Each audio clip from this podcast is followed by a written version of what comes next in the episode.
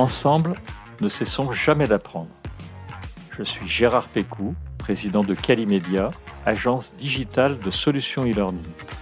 Je vous accueille sur Never Stop Learning, un podcast qui vous fait rencontrer des acteurs de la formation entrepreneuriale et éducative d'aujourd'hui et de demain.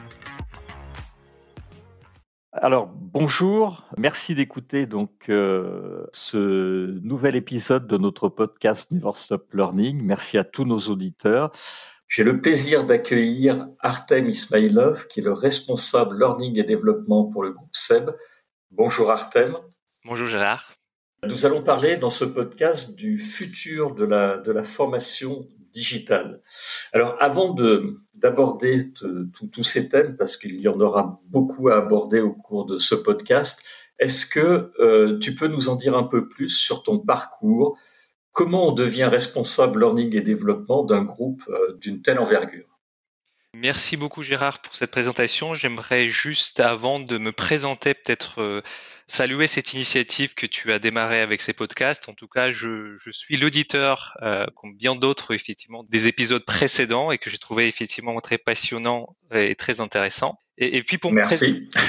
de rien, ben c'est une chose d'une chose faite. Euh, et pour pour me présenter, j'imagine que nos auditeurs ont déjà compris quand tu as prononcé euh, mon nom et, et je pense qu'ils en déduit en m'écoutant avec le petit accent que j'ai en français. On va essayer de faire un tout petit peu de, de, de pédagogie aussi pour euh, libérer la charge mentale de nos auditeurs euh, qui ne se concentrent plus sur, euh, sur mon accent ou sur les quelques fautes des, des, expressions en français que je que je pourrais avoir. Ah. Euh, je vais commencer par présenter peut-être mes origines. Je suis, euh, je viens du Kirghizistan, c'est un petit pays en Asie centrale. J'imagine effectivement certains d'entre vous, quand vous êtes sur les téléphones portables, pour la majorité, vont, vont commencer à regarder où ça se trouve ce pays. Euh, j'ai regardé quand j'ai appris que tu, tu étais né là-bas, j'ai regardé où ça c'était parce que moi le premier je, je ne savais pas. Je, je savais que c'était quelque part euh, en Asie centrale, mais je ne savais pas exactement où. Voilà, donc euh, en tout cas, les auditeurs vont pouvoir le regarder en parallèle que je finalise ma présentation. Et je viens de là-bas, j'ai fini le cursus universitaire du niveau Bac plus 4 dans le domaine des, des, sciences politiques et notamment dans la spécification de coopération économique internationale. Suite à cela, effectivement, j'ai pu avoir la, bourse du gouvernement français financée par la Fondation Soros pour finaliser mes études de master à Nantes, toujours dans le même domaine euh, de sciences politiques et coopération internationale, en ingénierie des projets internationaux et européens. Effectivement, comme vous l'avez compris, j'aspirais beaucoup à, la carrière dans, le domaine politique ou plutôt effectivement dans le domaine de la diplomatie. Mais suite à mes études, je me suis suis rendu compte qu'il me manquait des éléments, des cordes sur mon arche. C'est euh, notamment, effectivement, je connaissais pas grand-chose sur le monde de l'entreprise qui m'attirait beaucoup et j'ai décidé de faire euh, notre cursus euh, dans l'école du management de Lyon SMA dans le domaine de gestion de projet en communication. Et comme c'était une école en alternance, j'ai pu avoir la chance et la possibilité d'intégrer le groupe SEB en alternance dans des équipes informatiques, euh, ce qui pourrait paraître un peu étrange compte tenu mon profil et mon cursus, mais il cherchait effectivement quelqu'un qui pourrait s'occuper de la communication des, des populations euh, métiers pour un peu vulgariser le parcours, enfin, le, le, le vocabulaire des, des, notions des, des IT, et puis euh, sur le domaine de la formation, la formation notamment sur les outils informatiques euh, qui sont déployés et utilisés au sein du groupe SEB. Par la suite, euh, j'ai continué, effectivement, j'ai pu décrocher le poste sur lequel je suis resté pendant euh, trois ans en tant qu'expert fonctionnel e-learning. Je concevais des modules e-learning pour les salariés du groupe SEB euh, très souvent, effectivement, dans le monde entier. Au bout de trois ans, effectivement, il y avait une, euh, une opportunité qui s'est présentée de bouger vers les équipes RH euh, et de prendre le poste de responsable digital learning au niveau du groupe euh, pour continuer effectivement la, la, partie digitalisation des actions de formation dans la société. Voilà, et puis, juste pour effectivement, je pense qu'on va en parler beaucoup plus en détail euh, ultérieurement. Euh, mais ça fait un an effectivement que j'ai évolué vers le poste de responsable learning and development pour le groupe et je m'occupe effectivement de de la formation dans toutes ses modalités, dans toutes ses facettes. Notamment, j'accompagne les fonctions dites support. C'est les, les cinq fonctions qu'on les six fonctions qu'on a au sein de notre entreprise pour l'instant, effectivement, qu'on identifie dans ces parcours, c'est la finance, le juridique, la communication, la stratégie, l'informatique et les ressources humaines, bien évidemment. D'accord. Alors effectivement, dans, ton métier, j'imagine qu'il euh, y a la vocation de faire monter en compétences et de, développer, comme tu le disais, le, potentiel des collaborateurs. Ceci dans le monde entier, on y reviendra parce que j'ai une question euh, sur ce sujet. En quoi ton métier consiste-t-il de manière très pratique et, comment tu arrives à faire monter en compétences et à développer euh, sur les cinq axes que tu évoquais le niveau de, de l'ensemble des collaborateurs? C'est un vrai challenge.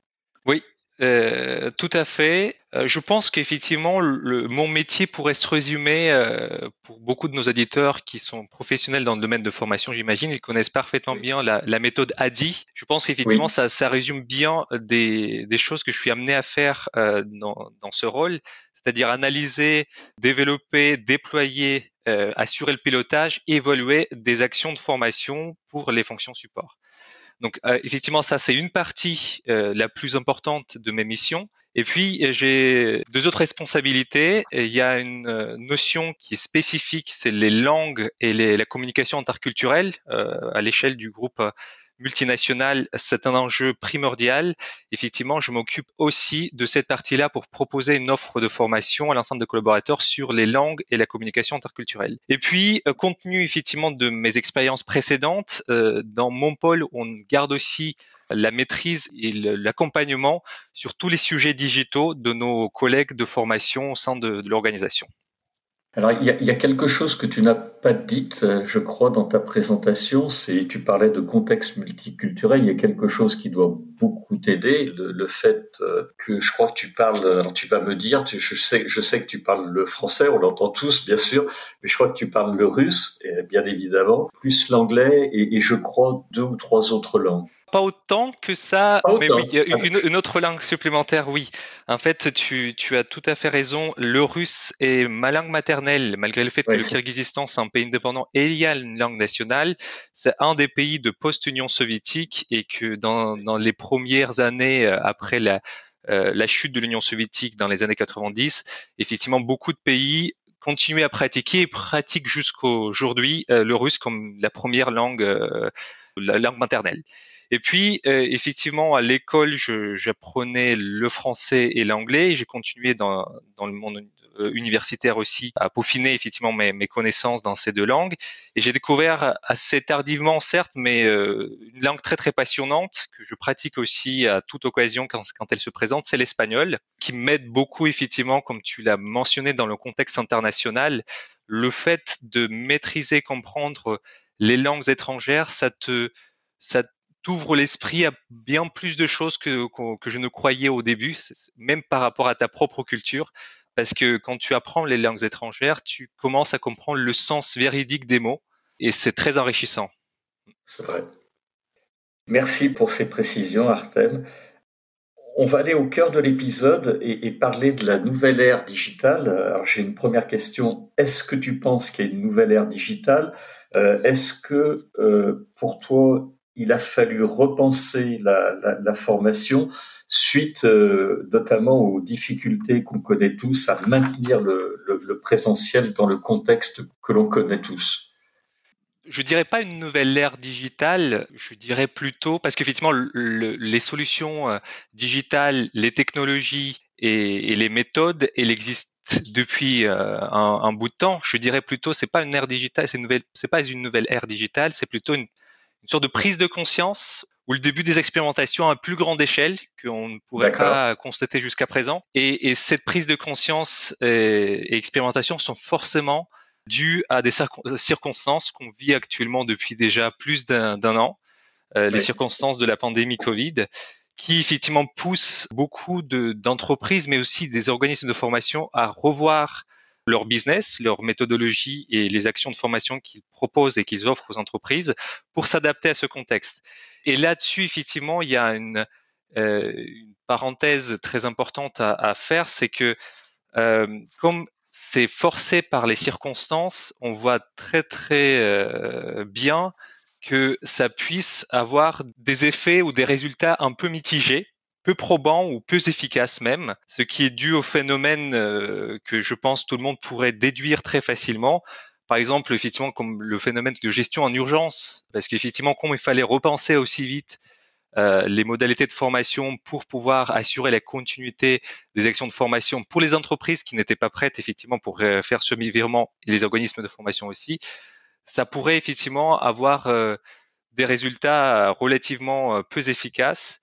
Il y a aussi ce qu'on pourrait voir aussi, même si le virement il, a démarré dans beaucoup de domaines, il y a pour l'instant effectivement pas assez de maturité dans la méthodologie, parce qu'effectivement quand on conçoit des formations en présentiel, c'est pas du tout la même chose que de concevoir des formations en distanciel ou encore moins que de concevoir des modules euh, digitaux. D'où effectivement cette, euh, cette nécessité méthodologique qui nécessite d'être comblée et je pense que ces expérimentations vont, vont permettre à minima de se rendre compte et de les améliorer et le peaufiner. Et si il y, aura une ère digitale, une nouvelle ère de formation qui arrivera, ça arrivera pas comme une révolution, mais plutôt comme une évolution euh, logique des, éléments et des pratiques. Oui, oui, je, je, suis euh, très, très d'accord effectivement avec ce que ce que tu dis. Je, je considère aussi qu'il n'y a, a, pas de, on n'est pas dans une révolution digitale, mais dans, dans une continuité. Néanmoins, Artem, je, trouve que le monde de la formation, il a beaucoup changé. Et, et il y avait tous les prémices euh, avant la pandémie, mais ça a bouleversé quand même pas mal les organisations parce que on entend de plus en plus parler. Moi, je l'entendais tous les jours, mais je, je, et, je suis même surpris que quelquefois, dans certaines entreprises, on, on redécouvre euh, ou on découvre tout simplement bah, des choses qu'on connaissait déjà, les, les, classes virtuelles, le blended learning, euh, tout ce qui est les, les, aspects multimodaux de la formation, le e-tutorat, la réalité virtuelle, on en reparlera, euh, l'adaptative learning. Tout ça, tu le vois aussi, c'est quelque chose euh, que tu pratiques au jour le jour? oui, totalement. Tu redécouvert, ça se fait comment? Totalement, effectivement, on le voit et, on voit euh, encore une fois que justement cette situation-là, c'est une sorte de catalyseur qui a permis d'accélérer les actions. Et effectivement, au bout d'un an, je pense qu'il y a un niveau de maturation qui arrive. Et au sein de notre organisation, par exemple, c'est pas nouveau. On pratiquait de, la formation euh, digitale depuis un petit moment. Après, derrière, effectivement, il y a une notion de renforcement des dispositifs à distanciel et notamment le dialogue qui est plutôt différent maintenant avec les organismes de formation qui sont challengés pas uniquement sur leur capacité à assurer des formations en présentiel d'une grande efficacité, mais aussi de garder le niveau de pédagogie optimale euh, quand il s'agit de distanciel parce que c'est pas le même levier qu'il faut euh, mobiliser pour arriver euh, que l'apprenant puisse retenir des informations nécessaires. Et toi, qu'est-ce que tu utilises? Qu'est-ce qui fonctionne le, le, plus pour toi? C'est moi, moi, je suis très sensible en fait, alors de plus en plus à la notion de parcours de formation, puisque généralement les les, parcours de formation dans beaucoup d'entreprises, ça se limite à une plateforme de e-learning. On y met le cours aux normes SCORM la plupart du temps. On fait un quiz pour vérifier euh, tout ça. Le, contenu est souvent très interactif avec pas mal d'activités pédagogiques. On fait un quiz et tout le monde euh, est, content. Les, les, plus audacieux font des quiz en amont pour vérifier le, le niveau de progression. Mais souvent, malheureusement, on en est Et tu disais que effectivement, tu, avais changé ces modalités de, de formation. Qu'est-ce que tu mets ou qu'est-ce que l'on pourrait mettre dans ces parcours de formation euh, pour améliorer simplement l'attention et se rapprocher du présentiel et de l'interactivité finalement qu'on peut mettre en place euh, dans des sessions présentielles et qu'on fait tous naturellement, mais qu'on a du mal à faire euh, dans des classes virtuelles? Je suis à 200% euh, d'accord avec toi sur la notion de parcours. Effectivement, je ne suis pas du tout dans cette notion de guerre euh, des modalités, ce qui, ce qu'on a vécu auparavant très souvent, parce qu'effectivement, il y a des sociétés qui sont spécialisées dans des solutions uniquement digitales, d'autres uniquement dans le présentiel. Et, et, pendant très très longtemps, on a vécu effectivement cette guerre de modalités qui disait soit l'un, soit l'autre, mais enfin, qui combinait rarement les deux. Actuellement, tu as raison, la, meilleure solution, la meilleure façon de faire, c'est de concevoir des parcours de formation parce que en termes de, des objectifs pédagogiques, ça a été prouvé à plusieurs reprises, on peut arriver au bon résultat comme avec les solutions euh, présentielles telles avec des solutions euh, distancielles ou digitales.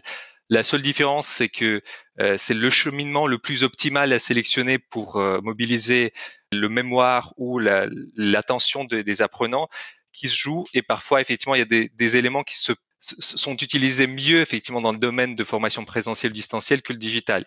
Et pour revenir effectivement sur l'idée de parcours, euh, je pense qu'il serait intéressant de le concevoir dans la modalité de l'échelle qu'on connaît tous, 10, 20, 70. Effectivement, quand on sait que 10% de, des éléments qu'on retient, ça provient des formations formelles, 20% d'échanges entre les pairs et 70% euh, c'est les, qu'on peut appeler effectivement euh, l'apprentissage sur le tas ou pour utiliser euh, le terme plus exact euh, ou plus officiel, AFEST, action de formation en situation de travail. Et c'est là, je pense, où il y a tout à, optimiser, à gagner de plus en plus, c'est-à-dire comment on arrive avec des actions de formation qui pourraient débuter, par exemple, par une capsule, un e-learning pour euh, mettre tout le monde au même niveau de vocabulaire, au même niveau de connaissance sur le sujet, qui pourrait effectivement aller très vite, et inciter aussi l'intérêt de l'apprenant et jouer le rôle de teaser, enchaîner avec une action en présentiel pour faire connaissance de, de, différents collègues ou différentes parties prenantes qui font partie euh, du sujet qu'on apprend euh, ensemble, d'avoir par la suite des, des éléments distanciels qui pourraient intégrer les différents euh, études de cas ou le travail dans les sous-groupes pour pouvoir mobiliser aussi, rendre l'apprenant actif. Le plus important, et, ça reste vrai que comme pour la formation présentielle, distancielle, digitale, c'est de mobiliser et rendre euh, l'apprenant actif. Et pour cela, effectivement, il y a différentes méthodes qui pourraient être appliquées. Il faut juste éviter la formation uniquement top-down qui nous euh, effectivement met dans le cas où on ne peut retenir que 10% euh, dans les meilleurs de cas de l'information. Et puis tout cadencer avec des capsules digitales euh, tout au long du parcours pour consolider la connaissance, pour aller plus loin si l'apprenant le souhaite. Et, éventuellement même, on pourrait imaginer dans certains dispositifs qu'on puisse appliquer au bout de six mois différents types d'évaluations, d'évaluation de connaissances, d'évaluation de compétences à froid, par le collaborateur ou avec son, son manager hiérarchique. Donc les modalités, il y en a plusieurs. Il faut les concevoir comme un parcours euh, parce que les formations, c'est quelque chose qui s'apprend avec du temps et il faut euh, donner du temps au temps, pour pouvoir euh, maîtriser un sujet.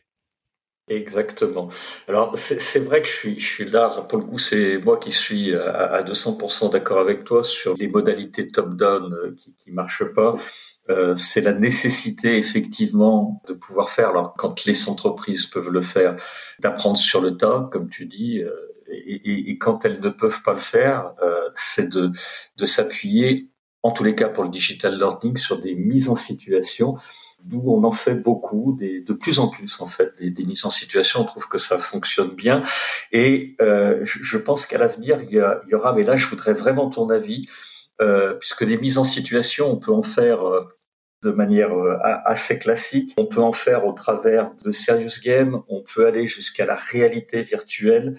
Est-ce que c'est des choses que tu as déjà mis en place ou que tu comptes mettre en place? Et, tout simplement, est-ce que tu penses que c'est utile d'aller euh, quelquefois aussi loin? On, on, peut parler de la 3D aussi. Euh, oui, totalement. Euh, effectivement, les, les, technologies, on a un choix assez pléthorique des méthodologies, des pédagogies ou maintenant aussi des technologies qu'on peut utiliser dans la formation.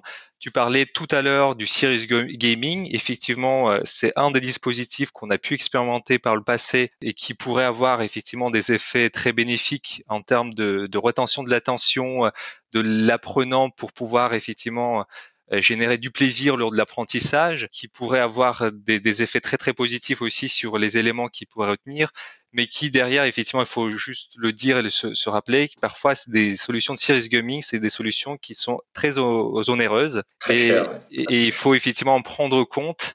Et puis d'autres peut-être effectivement pour euh, équilibrer euh, le tableau euh, avantages et inconvénients pour la solution Serious Gaming. Très souvent, effectivement, les moteurs de Serious Gaming sont centralisés sur le plaisir ou le jeu. Et l'apprentissage, parfois, il peut passer effectivement dans un deuxième temps un peu à la trappe, ce qui pourrait effectivement jouer en défaveur. Par contre, ce qu'on pratique de plus en plus et ce que je vois aussi pratiquer dans bien d'autres sociétés, c'est l'intégration des éléments de ludification dans des modules euh, distanciels, présentiels ou digital, pour pouvoir euh, effectivement créer ces, ces moments de, ludification, ces moments de plaisir, euh, de mobilisation, engagement côté apprenant, pour que la formation ne soit pas vécue comme une corvée, mais plutôt comme euh, un moment plaisant.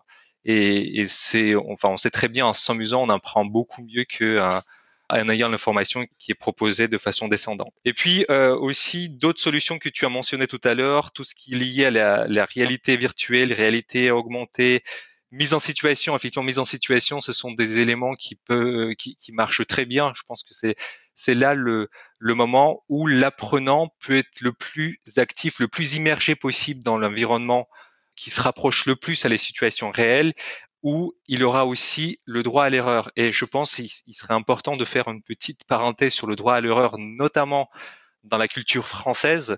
Ce qui m'a choqué effectivement au, quand je suis arrivé en France, euh, j'ai vu effectivement que le droit à l'erreur très souvent c'est quelque chose d'interdit c'est un, tabou euh, pour beaucoup d'étudiants. Et effectivement, le fait de poser des questions, c'était parfois même mal vu. Et je, je l'ai vécu effectivement dans, dans mes années universitaires. J'étais même des fois remercié par, par mes euh, camarades de classe d'avoir posé autant de questions parce que ça, ça, ça leur aidait aussi sans passer par quelqu'un qui ne connaît pas. Moi, ça me dérangeait pas.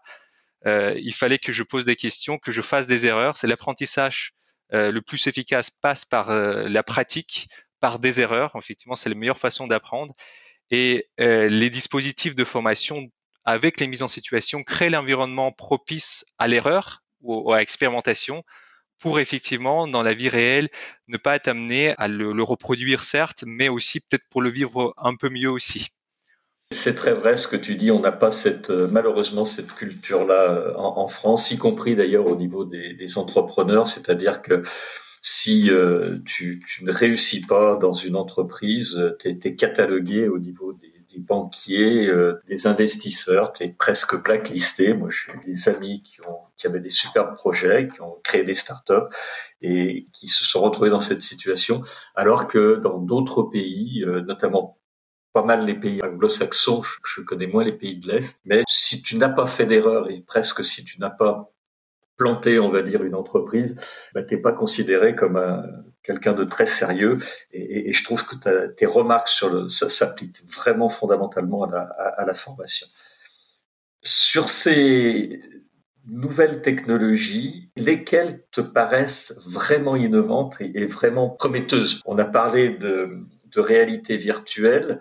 Euh, alors chaque fois, en fait, euh, je vais te poser cette question parce que pour moi, il y a, il y a vraiment, comme tu l'as, tu l'as très bien fait euh, pour les serious games, il y a des avantages et des inconvénients. Il y a la réalité virtuelle, mais aujourd'hui, on a quand même la problématique des casques. Les serious games, tu, tu en as parlé, c'est relativement cher pour l'instant pour les produire. La 3D qui peut être quelquefois super utile, mais le problème c'est que souvent il faut des très bonnes connexions et j'imagine que quand on est dans un environnement multiculturel, euh, ça, ça, pourrait poser des, des difficultés. Peut-être que ça va s'améliorer quand euh, la 5G sera déployée partout. On est, on n'en est pas tout à fait là euh, actuellement. Est-ce que les neurosciences, la pédagogie ou plutôt l'andragogie en ce qui nous concerne, c'est des des choses euh, sur lesquelles on va pouvoir innover? C'est quoi pour toi qui va exploser dans les, dans les mois ou les années qui viennent et qui va être super utile dans, les, dans la formation? Une question hyper large. Je veux te, répondre à deux étapes si tu me permets. oui, oui. et, même, je ne suis pas sûr d'être exhaustif parce qu'il est impossible d'être exhaustif sur le sujet qui évolue. On, fera euh, d'autres podcasts. C'est ça, ça sera avec plaisir comme d'habitude. Euh, pour répondre à la première question liée à la à des technologies elles-mêmes, euh, oui, il y a pour l'instant effectivement les problématiques des connexions réseau, des différences euh, des technologies possibles à utiliser entre les différentes zones géographiques. Il existe et puis effectivement que les solutions ne sont pas encore entre guillemets euh, démocratisées, parce qu'effectivement qu'on parle de, de, réalité virtuelle, réalité augmentée, 3D ou serious gaming, ce sont très souvent des solutions qui demandent la bande passante d'un côté, de l'autre côté qui, qui demandent des investissements et du temps pour pouvoir les concevoir de façon optimale. Et là, pour le coup, je pense que ça va, ça, arrive déjà. Nous, on a, fait l'expérimentation avec Serious Gaming, on a fait l'expérimentation avec euh, les, éléments d'immersion avec les, les réalités virtuelles. Ça commence à se démocratiser et par cette démocratisation, on voit effectivement les acteurs qui commencent à apparaître sur le marché. On voit aussi que le 5G arrive petit à petit dans beaucoup de pays. Je pense effectivement ça va généraliser de plus en plus dans les années à venir, certainement. Après, derrière, la, vraie question, et j'amène effectivement à la deuxième partie de ma réponse, euh, est-ce que la technologie elle-même, c'est une innovation dans la pédagogie ou dans le domaine de la formation? Je... Vraie question.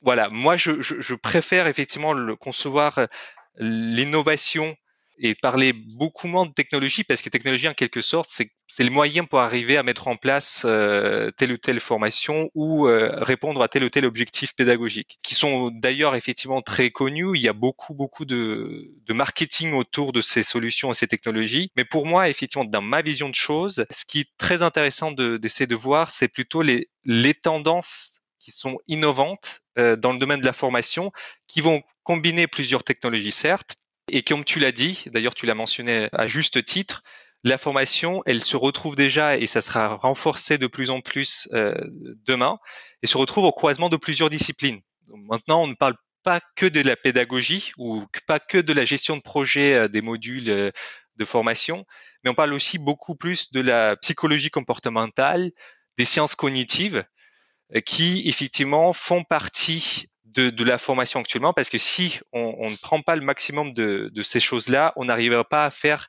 euh, une expérience apprenante optimale. donc du coup, ce qui m'amène effectivement à l'idée de création, la vraie innovation passera par une vraie création d'écosystèmes de formation qui pourrait combiner de façon efficace plusieurs disciplines qu'on vient de citer et plusieurs technologies, que ce soit réalité euh, virtuelle, serious gaming ou 3D ou autre, de les appliquer au moment les plus opportuns, le plus optimal pour remplir l'objectif euh, connu. Et c'est là, pour le coup, je pense que pour pouvoir arriver à cela, un des moyens, je pense que voire même peut-être le seul moyen d'y parvenir que je vois jusqu'à présent, c'est de commencer à utiliser les solutions d'intelligence artificielle dans la formation, qui pourraient effectivement euh, manier une grande quantité de données, de donner du sens ou euh, identifier les, les grandes tendances et créer une vraie expérience apprenant tout au long de, de, la vie ou tout au long de la vie dans l'entreprise pour le collaborateur parce que nous sommes tous différents, on a euh, la capacité de mémorisation qui est différente,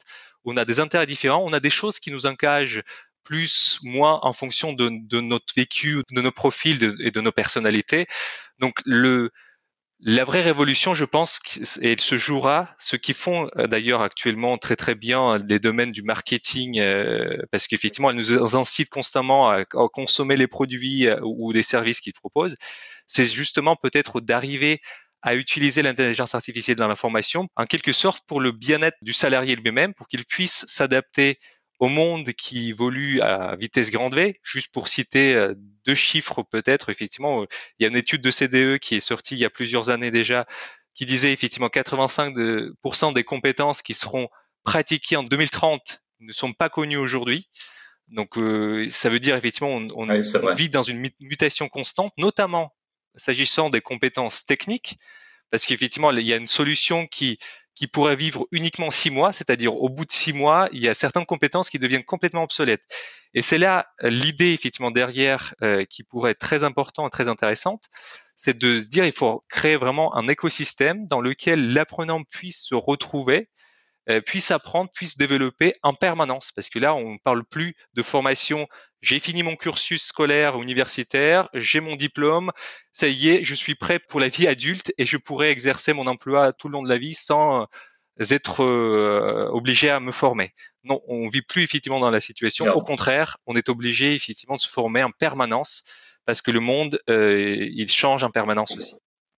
Oui, je, je, je, suis euh, également d'accord avec euh, avec tes propos, euh, et ça m'amène à quelque chose. Effectivement, sur l'intelligence artificielle, j'en ai pas parlé parce que pour l'instant, elle est très très peu présente. On utilise juste quelques algorithmes, notamment quand on fait de, de l'adaptative learning. Et, et, je trouve qu'effectivement, on va pas assez loin. Notamment, on apprend. On, tu, tu dis, on est tous différents et euh, je, je, trouve que la plupart du temps, sauf quand vraiment quand on, on prend la peine de faire un peu d'adaptative learning, on traite les, les seniors, les quadras, les quinquagénaires, les trentenaires ou les millennials de la même manière et qui a ça, le e-learning pour l'instant n'a pas ou ou a peu de capacité pour s'adapter ça sauf à faire encore une fois de l'adaptative learning avec des micro-capsules qui nous permettent de, avec encore une fois pas de l'intelligence artificielle mais des algorithmes, d'adresser un peu mieux, et je dis vraiment un tout petit peu mieux, les différentes populations. Tu as totalement raison, effectivement, on a des solutions très fractionnées qui sont sur, euh, par exemple, la, la proposition de contenu pertinent pour toi ou autre chose effectivement, ça reste actuellement très fractionné. Il y a des, des, des, tentatives d'adaptive learning et je pense que euh, tu l'as mentionné très très bien parce que c'est une des solutions que je vois euh, qui doit apparaître puisqu'on parle du futur de la formation euh, digitale, mais en règle générale aussi. C'est une des solutions qui doit effectivement, je pense, émerger très rapidement parce que derrière, il y a toute une notion effectivement de de remplir un peu le credo, en tout cas effectivement c'est le credo qu'on essaie de se mettre au sein de notre organisation, c'est-à-dire de proposer le bon contenu au bon format au bon moment. Et là, pour le coup, si on n'a pas une personne derrière chaque salarié qui pourrait le connaître très bien pour pouvoir le faire, le seul moyen, la seule solution, c'est d'utiliser l'intelligence artificielle. Oui, je suis d'accord. Alors, on va arriver, Artem, euh, au, bout de ce podcast. Euh, j'ai encore euh, vraiment des dizaines de questions à te poser, mais on, on, va essayer de rester au format 30-40 minutes, qui est cher à nos auditeurs. Je sais que tu lis beaucoup, euh, puisque tu. Alors, je conseille de, suivre euh, Artem euh, sur LinkedIn et, je mettrai, si tu le, permets, le, lien vers ton dernier poste, qui est cinq ouvrages à lire absolument. Il y en avait que, comme d'habitude, tu m'as fait découvrir. Il y en a que j'avais lu, comme la, la, la, cinquième discipline de Peter Senge. Homo Deus, bien sûr, une brève histoire du futur, que j'avais lu également. Le Nudge, euh, comment inspirer la, bonne action. Euh, la civilisation du poisson rouge que, que j'avais lu, un que j'ai pas du tout lu, qui est les compétences du 21e siècle. Sur ces cinq euh, livres, alors tu, tu, as fait l'effort parce que tu, en fait, tu en présentes vraiment beaucoup sur sur tes posts qui, qui, sont très bien très bien faits et sur sur ces cinq livres si tu devais en choisir deux ou les, les deux livres qu'il faut vraiment avoir avoir absolument lu pour toi et, qui nous aiderait dans, dans, cette démarche à mieux comprendre la formation et, l'environnement dans lequel on, évolue Elle est dure euh. cette question parce que tu as déjà fait l'effort, je sais, de, de, parmi tous les livres que tu, que tu as lus, d'en sélectionner 15 et merci pour ça. Mais je te demande de resserrer encore. Est-ce que tu peux le faire déjà? Bah, je, je, vais essayer de le faire. En tout cas, l'ordre dans lequel j'ai proposé euh, la lecture, et, elle avait du sens pour moi aussi. Effectivement, n'est pas par hasard que j'ai commencé par, euh, par, la cinquième discipline de Peter Senge, parce qu'effectivement, c'est un des ouvrages qui m'a marqué le plus, et je pense que c'est un des ouvrages qui pourrait être le plus adapté aux professionnels de la formation, ou plus généralement aux professionnels RH, ou plus globalement à toute personne qui s'intéresse un peu à l'innovation euh, collective euh, dans des, dans des organisations ou, et aussi à la notion de, ce qui est organisation apprenante. Euh, je pense effectivement cet ouvrage-là, euh, absolument, c'est quelque chose que je conseille vivement à lire et peut-être pour le deuxième ouvrage, pour ne pas effectivement, euh, parce que les, les, auditeurs ils vont pouvoir découvrir ça avec le poste s'ils le souhaitent. J'aimerais proposer un autre ouvrage qui n'est pas encore dans, dans cette ah. sélection, mais peut-être que je mettrai dans une sélection que je, je, vais publier la prochaine fois. Euh, C'est un ouvrage qui parle des billets euh, cognitifs pour effectivement euh, laisser euh, aux gens de prendre les meilleures décisions. Et c'est un ouvrage effectivement d'un auteur français, d'Olivier Siboni, qui s'appelle, le nom est très marketing d'ailleurs, Vous allez commettre une terrible erreur. Ah oui, je, je l'ai lu, je l'ai lu. Qui est très très, passionnant, très intéressant, qui permet aussi de prendre du recul par rapport à, à nos idées, à nos pensées, à nos croyances et de concevoir ce monde effectivement pas uniquement sur, euh, sous le prisme subjectif de, notre vécu, mais aussi d'essayer de, se questionner euh, et, par rapport à des billets qu'on pourrait avoir. Et, on en a des billets quand on lit son livre. Euh, j'ai même surpris qu'on en ait, quand on ait autant, et que comment finalement d'autres cerveaux arrivent à, à, finalement à reconstruire de la cohérence avec tous ces biais des moments, euh, quitte à quelquefois même à reconstruire des souvenirs. Je trouve, ça euh, vraiment, vraiment passionnant. Et c'est un très bel ouvrage, effectivement. Artem, on arrive au, bout de ce podcast. Je voulais vraiment te, remercier euh, parce que je, pense que ton, témoignage est précieux. Il, a, il aidera vraiment nos, auditeurs. Tu, as une très grande expérience effectivement de, toute la formation digitale et je te remercie très sincèrement d'avoir participer à, ce podcast. Et je voulais euh, remercier également nos auditeurs donc, qui nous ont suivis jusqu'au bout, tous les deux. J'espère qu'ils auront pris euh, autant de plaisir euh, que, que, moi, et, et toi, j'espère aussi, à, à, faire ce podcast. En tous les cas, vraiment, encore une fois, je te renouvelle tous mes remerciements, Artem. Merci à toi Gérard pour cette initiative, pour cette proposition et peut-être suite au prochain épisode. On a plein d'autres sujets à couvrir. Exactement, je pense qu'on a à peine effleuré les, les, les, neurosciences, la neuropédagogie, la neuroandragogie, euh, euh, l'intelligence artificielle, et il y a, y a un, très bel, un, très bel épisode à faire autour de, de, de cette thématique. Donc j'en serais ravi. Un très grand merci Artem. Merci à toi Gérard. Au revoir.